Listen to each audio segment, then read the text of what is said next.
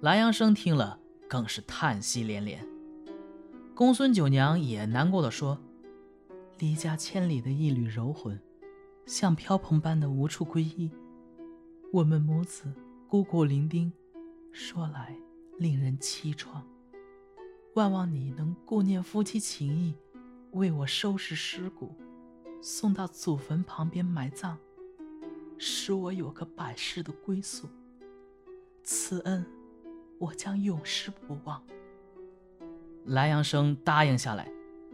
公孙九娘说：“人与鬼活在不同的世界里，你在这里不能久留。”便把一双丝罗的袜子送给莱阳生，流着眼泪催他快走。莱阳生凄然走出，满腹忧愁，悲痛欲绝，心中惆怅怨恨，不愿意马上回去，因而。又去敲朱生的家门。朱生光着双脚出来迎接，外甥女也爬了起来，如云的双鬓乱蓬蓬的，吃惊的来问候。莱阳生惆怅多时，才重述了公孙九娘的话。外甥女说：“即使舅母不说，我也日夜考虑此事。这里不是人间。”确实不适于久住，但是我也没想到什么适合的办法。于是几人面对面哭的是泪水连连。蓝阳生含着泪水告别离去，敲开寺门回屋躺下，辗转反侧直到天亮。他想寻找公孙九娘的坟墓，却忘了问碑志目标。你说这不下耽误功夫吗？等到夜里，他再去寻找，只见上千座坟墓重重叠叠，竟然再也找不到通往村庄的道路，只得叹息连声，抱恨而归。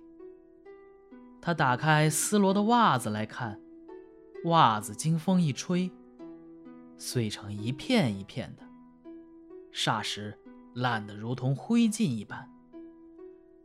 于是他打点行装，返回了东鲁。过了半年，蓝阳生仍然忘不了公孙九娘，又来到济南，希望在那里啊能遇到她。等抵达南郊时，日色已晚，他把马拴在院中的树上，便快步赶往乱葬岗，在那里。只见无数的坟茔，一个接着一个，丛生的荒草迷茫一片，鬼火点点，狐鸣声声，使人触目惊心。莱阳生惊恐伤道焦急地回到住处，他失望地到处乱走，后来便调转马头返回东鲁。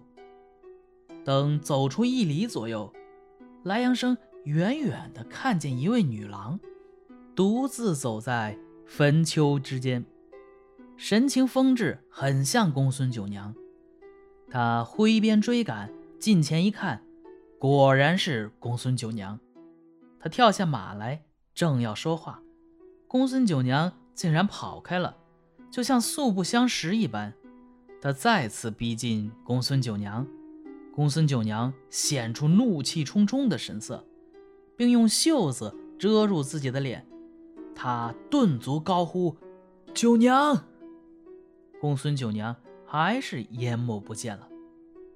易史是说：“以香草自况的屈原自沉于汨罗江，他的热血还在胸中激荡。讨伐东山高落氏的太子申生佩戴着金爵，他的眼泪。”浸透了泥沙。自古便有忠臣孝子到死不被君父谅解的势力。公孙九娘是不是认为莱阳生背弃了迁于尸骨的重托，怨恨始终难以在心中消除呢？可惜呀，胸腔里边那颗心不能掏出来给人看，莱阳生也太冤枉了。好。这个故事就讲完了啊。这是一个悲剧的爱情故事。鱼期之乱，咱们以前讲过也啊。这发生在顺治七年，是一六五零年。是年蒲松龄十一岁。鱼期之乱最后被彻底镇压是在康熙元年，这个时候就已经是一六六二年了。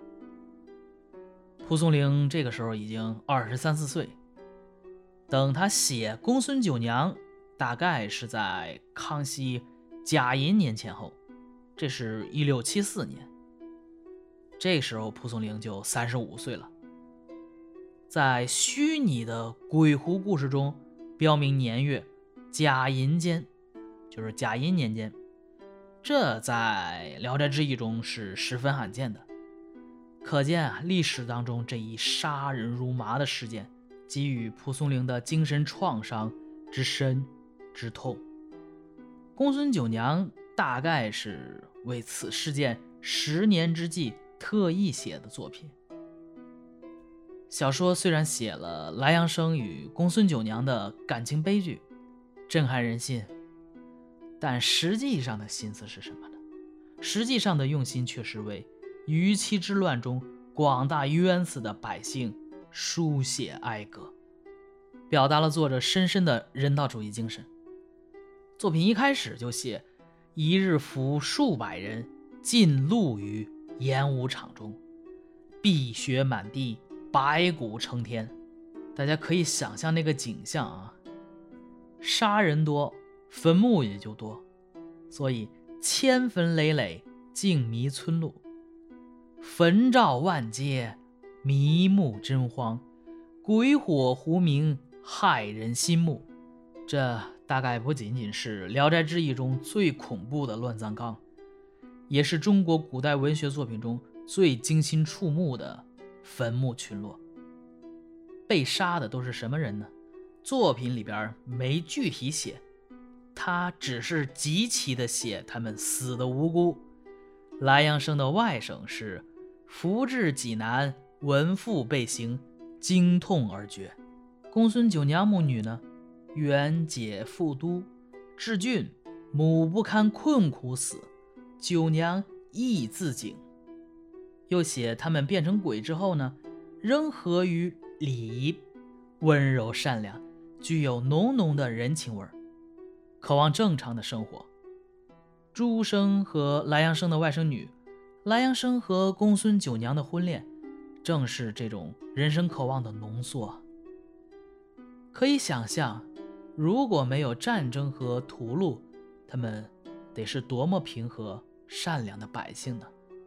然后这一篇最末尾，呃，说由于蓝阳生和公孙九娘的疏忽，没有确认坟墓的标志，以至于发生误解，最终天人永隔，这就有点儿。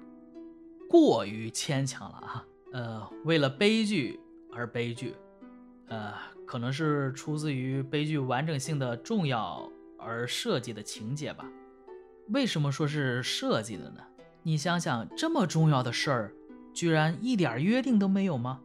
好，就算没有约定，那他原先去这么多趟，说白天回去，晚上就去，宿在那里，他都能知道路。就最后那个要迁坟了，然后把路给忘了，这忘的也太巧了吧？所以啊，只能说是作者出自于悲剧完整性的重要而设计的情节，因为自古悲剧打动人呐。